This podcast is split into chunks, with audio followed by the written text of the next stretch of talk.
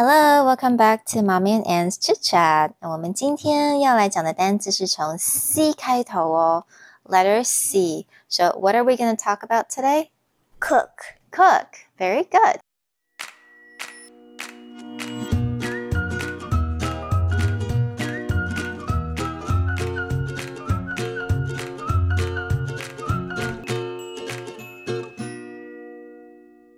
So how do we spell cook?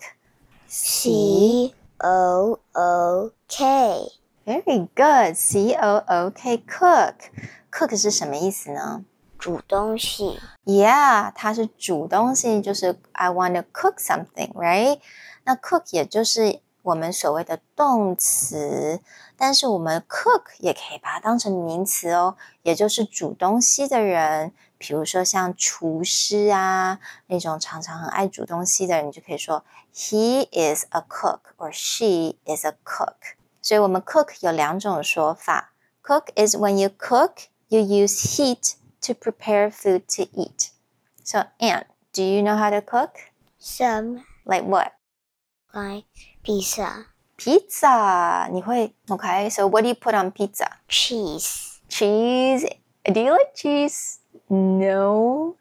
A little bit's okay, right? Yeah. What else do you put on pizza? Tomato, Tomato. mushroom, 嗯，还有什么呢 ice cream. ？Ice cream 啊、a r e you sure? Are you sure you put ice cream on pizza? No. All right. So yeah, you can definitely make pizza. And a cook is someone who cooks. So who is the cook in our house? 我们家是谁是 cook？ Grandma. yeah, 我们家比较是 grandma, right? All right. Do you want to cook when you grow up? Yes. Who do you want to cook for? Mommy. You want to cook for me? Aw, thank you. You're such a good girl.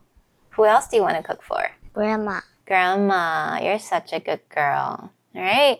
So today's word is cook. I hope But- you guys, yeah. But when you cook pizza, don't put ice cream in it. All right. So when you make pizza, do not put ice cream on it, right? Yeah. All right. All right. So today's word is cook, and I hope you guys like it. I'll see you guys next time. Bye, everyone. Bye, everyone.